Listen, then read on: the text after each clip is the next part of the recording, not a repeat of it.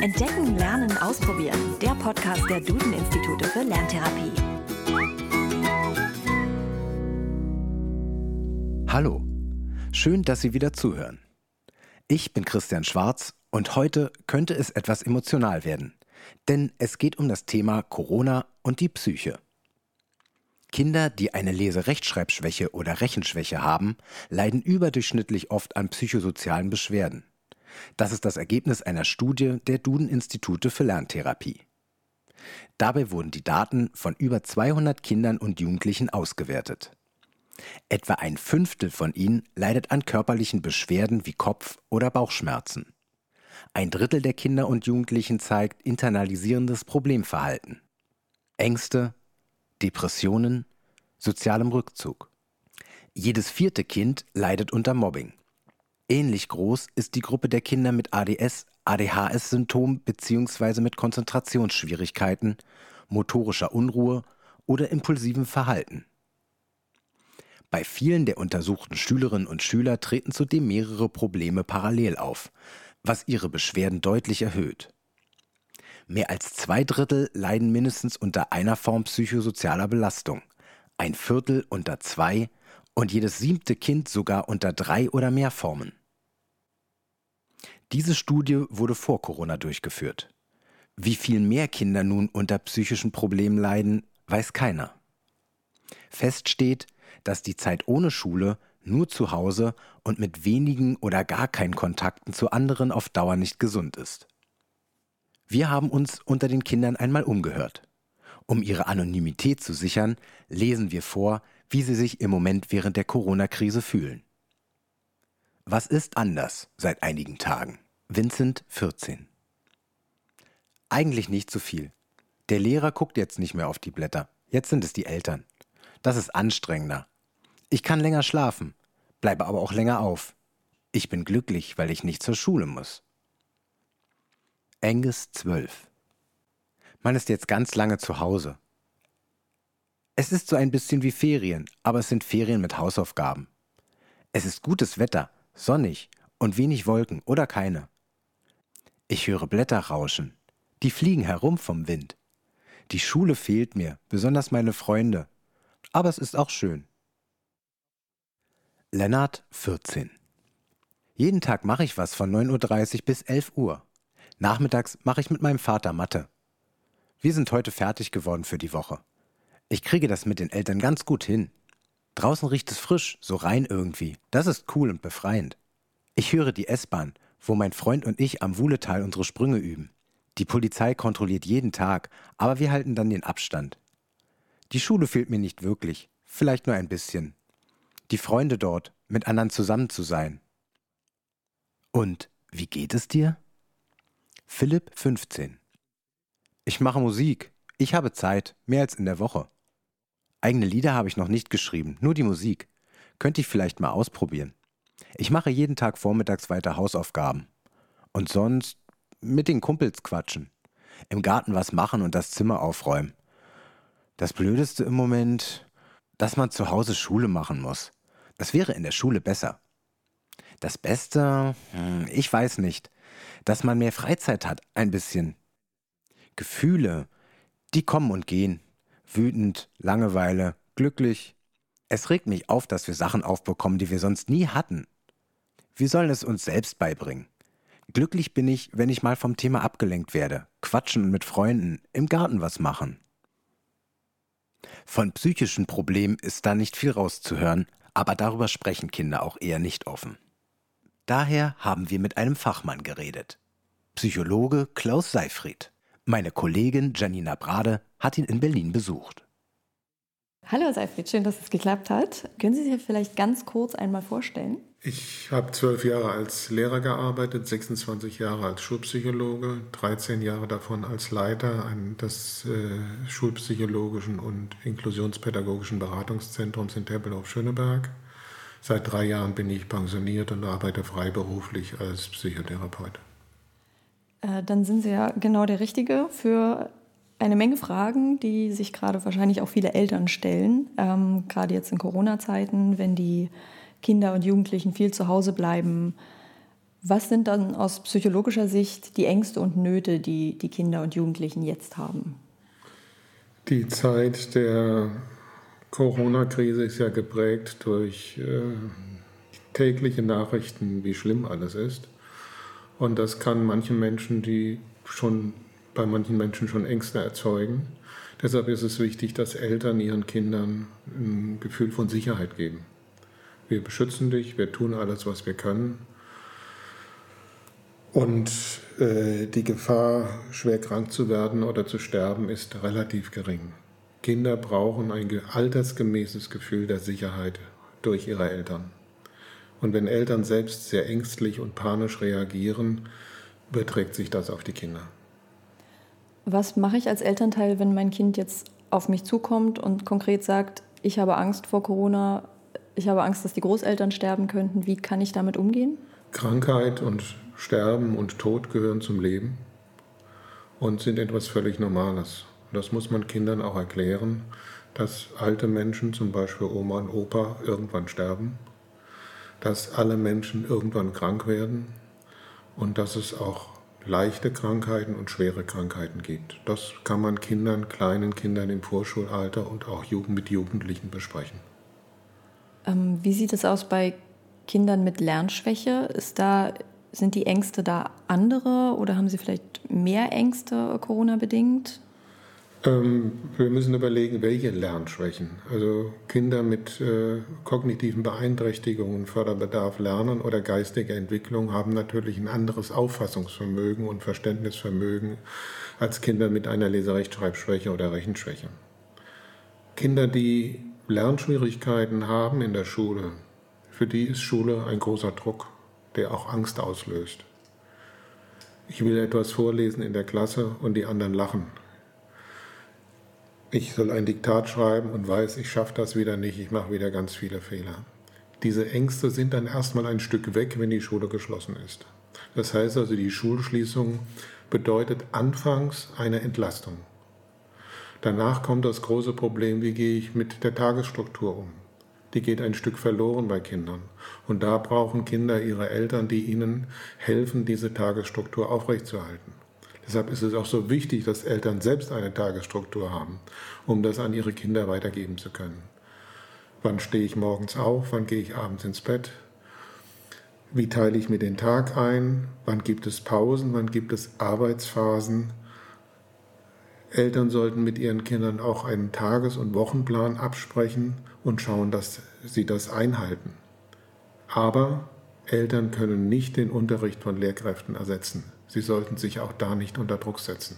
Das kann nicht die Aufgabe von Eltern sein. Wie sieht es mit, der, mit dem Social Distancing, mit dieser sozialen Distanz aus? Also Kinder sollen ja jetzt Abstand zu anderen Kindern halten. Wirkt sich das auf die Psyche aus, wenn sie jetzt quasi wochenlang, monatelang keinen Kontakt zu, andere, zu Gleichaltrigen haben? Menschen sind soziale Wesen. Auch wir Erwachsenen brauchen die Kontakte. Und auch ich freue mich, wenn ich meine Freunde sehe. Und mir fehlt etwas, wenn ich meine Freunde nicht sehen kann oder nur chatten oder telefonieren. Hier ist es wichtig, dass die Eltern einen Rahmen schaffen, sodass der Kontakt bestehen bleibt zu meinen besten Freunden oder zu meinen besten Freundinnen. Da kann man wunderbar äh, Videotelefonie nutzen. Das ist heute ganz einfach. Ähm, aber auch zu den Lehrkräften ist es wichtig, dass die Schülerinnen und Schüler Kontakt halten. Die Beziehung zu den Lehrkräften ist der wichtigste Wirkfaktor für Lernerfolg. Wenn ich ein positives Verhältnis zu meiner Lehrerin oder zu meinem Lehrer habe, lerne ich gut. Äh, wenn ich ein gutes Klassenklima habe zu meinen Mitschülern, lerne ich gut. Und deshalb ist es so wichtig, dass die Lehrkräfte gerade in dieser Zeit der Schulschließungen den Kindern auch diesen Kontakt geben und nicht nur eine Mail schicken mit Aufgaben und einem Wochenplan, sondern wirklich auch schauen, wie geht meine Schülerin oder mein Schüler mit diesen Aufgaben um? Sind die zu einfach? Sind die zu schwer? Besteht eine Tagesstruktur zu Hause in der Familie? und auch mit den Eltern regelmäßig Kontakt haben. Gibt es Lernschwierigkeiten, gibt es Blockierungen, gibt es Widerstand bei den Hausaufgaben?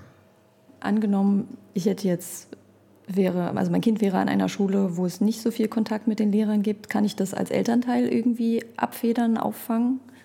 Eltern können nicht den Unterricht der Lehrkräfte ersetzen. Es ist die Verantwortung der Kinder zu lernen und es ist die Verantwortung der Lehrkräfte zu schauen, wie die Kinder und Jugendlichen lernen. Die Verantwortung der Eltern liegt im Bereich, ich schaffe eine Tagesstruktur, ich schaue, dass mein Kind abends altersgemäß ins Bett geht, dass Jugendliche nicht die ganze Nacht Computer spielen, dass sie was zu essen bekommen und vor allem auch, dass das Familienleben möglichst konfliktfrei abläuft und nicht ständig Streit gibt um, du musst das jetzt machen oder das machen. Und lassen Sie mich noch eins sagen, ähm, die heutigen Kinder und Jugendlichen haben zu wenig Verantwortung und Verpflichtung. Und Eltern sollten damit beginnen, im Haushalt ihren Kindern kleine Aufgaben zu geben, sodass sie lernen, Verantwortung zu übernehmen der Haushalt, das Zusammenleben hier Verantwortung übernehmen und auch Verantwortung für das eigene Lernen übernehmen. Das ist Aufgabe der Kinder und Jugendlichen. Und wie kann ich mein Kind, wenn es das denn eigentlich nicht möchte, dazu motivieren? Wenn Lernwiderstand besteht und anhaltend besteht und die Kinder sagen, nein, ich mache das nicht, ich kann das nicht, dann sollten Eltern Kontakt zu einem Klassenlehrer suchen, sich dort beraten lassen und in schweren Fällen die Schulpsychologie anrufen und sich dort telefonische Beratung holen. Wenn es massive Familienkonflikte gibt, sollten Sie sich an die Erziehungs- und Familienberatungsstellen wenden, die es in jedem Bezirk gibt. Ich hatte Ihnen ja auch die, die Studie von den Duden-Instituten geschickt aus der hervorgeht, dass Kinder mit Lernstörungen überdurchschnittlich oft an psychosozialen Problemen leiden, also körperliche Beschwerden, Ängste, Depressionen, Konzentrationsschwierigkeiten. Wirkt sich das auch in der Corona-Situation auf die Kinder aus? Grundsätzlich kann man sagen, bei Kindern mit Lernschwierigkeiten, dass Eltern und Lehrkräfte, aber wir sprechen ja jetzt vor allem über Eltern, auch die Stärken des Kindes schauen sollten und das Kind bestärken darin, was es gut macht. Zum Beispiel, dass es hilfsbereit ist im Haushalt, dass es sportlich ist, dass es vielleicht etwas anderes ganz toll macht. Und gerade in dieser Zeit, wo der Kontakt zu den Eltern so intensiv ist, haben auch Eltern einen besonderen Einfluss, ihr Kind zu stärken. Und diese angstbesetzten Dinge wie Lesen, Schreiben oder Rechnen, dann schrittweise anzugehen, vielleicht auch den Kontakt zu halten zu der Lerntherapeutin, die dann diesen Bereich übernimmt und mit dem Kind telefoniert und, oder eine Videokonferenz macht und mit dem Kind spricht, wie kannst du diese Aufgabe oder jene Aufgabe angehen. Dass Eltern sich hier Unterstützung holen und nicht, dass die Lernschwierigkeit nicht zum Konflikt zwischen Mutter und Kind oder zwischen Vater und Kind wird, sondern die Kinder brauchen emotionalen, positiven Halt durch die Eltern. Sie haben ja gerade schon gesagt, am Anfang wenn die Schule wegbricht, bricht für die Kinder mit Lernschwäche ja auch so ein Druck weg. Und äh, das wird dann wahrscheinlich erstmal angenehmer.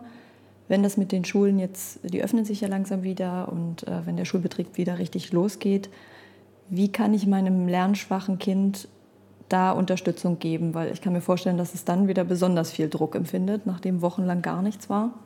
Hier ist es wichtig, dass Eltern mit ihren Kindern darüber sprechen, was ist toll an der Schule ach, ich kann jetzt wieder meine Freunde treffen, meine Freundinnen treffen. Da sind ja die Lehrerin und der Lehrer, die ich besonders gerne mag.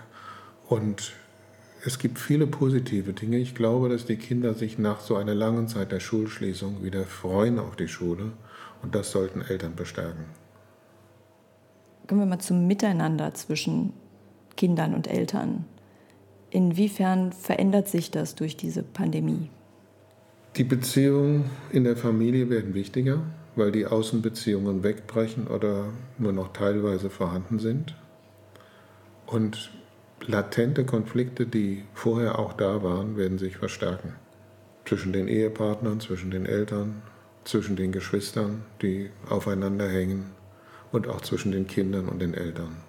Umso wichtiger ist es, dass die Eltern sich auch trauen, Unterstützung und Beratung zu holen. Es ist keine Schande, wenn Eltern die Erziehungs- und Familienberatungsstelle oder die Schulpsychologie anrufen und sagen, ich habe hier ein Problem, ich weiß nicht weiter. Das würde ich allen Eltern raten, wenn es viel Streit und Konflikte zu Hause gibt, sich hier Unterstützung zu holen. Ich will aber auch was Positives sagen. Viele Eltern, gerade junge Eltern, leiden darunter, dass sie wenig Zeit haben. Sie müssen sich beruflich orientieren, weiterqualifizieren, sie haben kleine Kinder zu betreuen, sie haben vielleicht wenig Geld, eine enge Wohnung und so weiter und so fort. Und plötzlich haben sie Zeit. Zeit ist etwas ganz Kostbares, was in unserer Gesellschaft oft auch verloren geht. Und deshalb sollten Familien diese Zeit, diese kostbare Zeit nutzen, um etwas Schönes gemeinsam zu machen. Dinge, für die vielleicht vorher keine Zeit waren. Ob das im, in der Küche ist, ein Brot backen oder einen Kuchen backen oder ein Essen zu bereiten oder einen kleinen Ausflug zu machen. Zeit miteinander zu verbringen, kann was Wunderbares sein. Ich habe Ihnen mal drei Fragen mitgebracht von Eltern und einer Lehrerin. Es geht dabei natürlich um die aktuelle Corona-Situation und die Psyche von Kindern. Kommen wir zur ersten Frage. Während der Corona-Zeit haben ja die Großeltern öfter mal zu den Kindern gesagt, nein, wir können uns nicht drücken, nein, wir können uns nicht anfassen, wir dürfen uns nicht zu nahe kommen. Und für einen Drei- oder Vierjährigen ist es ja relativ schwer zu verstehen. Die Frage ist, ist denn der fehlende Körperkontakt ausschlaggebend für die Beziehung zwischen Großeltern und Enkeln oder kann man das irgendwie anders kompensieren?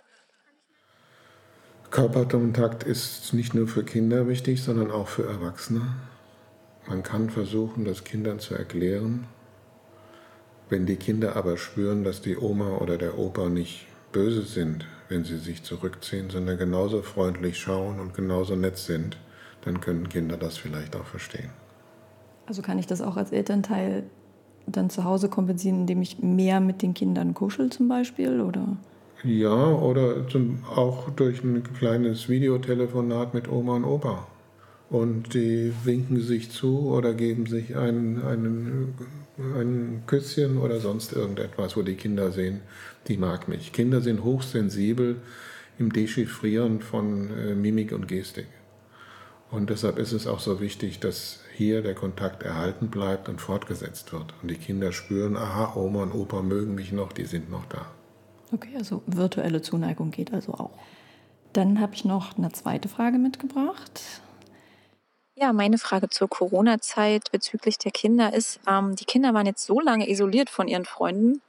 Und gerade bei Einzelkindern war das ja sicherlich schwer für die meisten. Und ich würd, mich würde interessieren, ähm, wie sich das auf die Psyche der Kinder auswirkt. Also in Hinsicht wirklich auf psychische Krankheiten, gibt es da auch Depressionen? Und wie können wir Eltern, also das Elternhaus jetzt dagegen steuern? Ich würde nicht so weit gehen zu sagen, dass die soziale Isolierung psychische Krankheiten auslöst.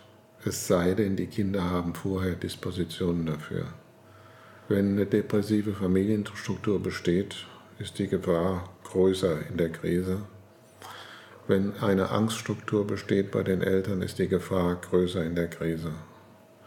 Eltern sollten sich nicht zu sehr Sorgen machen darum, ob ihre Kinder psychisch krank sind, sondern sie sollten sich sollten schauen, ob sie spüren, dass ihre Kinder zufrieden und glücklich sind und was sie dafür tun können. Das ist Zeit, das ist Vertrauen, das ist miteinander spielen und reden, das ist miteinander etwas gemeinsam tun. Und vor allem auch, dass Eltern ein positives Vorbild sind in der Beziehung. Dass Mutter und Vater zeigen, wir mögen uns, wir leben gerne zusammen, das spüren die Kinder und das macht die Kinder zufrieden. Und wenn Konflikte bestehen zwischen den Eltern oder zwischen den Geschwistern oder zwischen den Kindern und Eltern, dann ist es wichtig, dass die Eltern sich beraten lassen und diese Konflikte reflektieren und schauen, was können sie da tun. Dann habe ich noch als drittes eine Frage von einer Lehrerin mitgebracht. Guten Tag, ich arbeite als Lehrkraft an einer Brennpunktschule und unterrichte Kinder, die in vielerlei Hinsicht benachteiligt sind. Also sowohl im schulischen Bereich, weil Eltern ihre Kinder aus verschiedensten Gründen nicht unterstützen können oder Lernschwierigkeiten unterschiedlichster Ausprägung vorliegen. Aber auch in der sozial-emotionalen Entwicklung sind viele unserer Schüler beeinträchtigt. Und da unser Schulbetrieb nach wie vor stark eingeschränkt ist, würde mich jetzt interessieren, wie ich diese Kinder und Eltern jetzt im außerschulischen Bereich ganz konkret unterstützen kann. Also angefangen tatsächlich bei der Struktur, an der es in ihrem Alltag und häuslichen Umfeld oft mangelt. Vielen Dank dafür. Die Corona-Krise, die Schulschließungen werden die sozialen Unterschiede und Ungleichheiten verstärken. Bildungsnahe Eltern können ihre Kinder besser fördern als Eltern, die Sprachdefizite haben, arm sind oder sehr viel arbeiten müssen. Die Schule soll ja ein Stück kompensatorisch arbeiten und soziale Unterschiede ausgleichen. Deshalb gibt es ja in Deutschland auch eine Schulpflicht, damit alle sozialen Schichten zur Schule gehen können.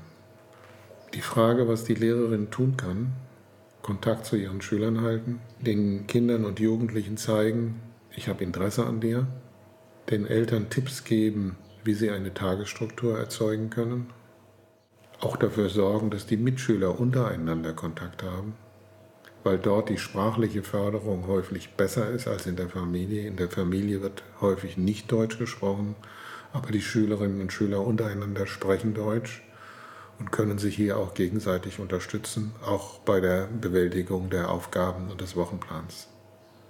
Aber ich wiederhole mich, entscheidend ist, den Kontakt zu halten, möglichst täglich ein kurzes Telefonat oder eine Videokonferenz mit der äh, ganzen Klasse. Wie geht es euch? Äh, wie war die Aufgabe? Wie habt ihr das bewältigt? Das ist, glaube ich, wichtig.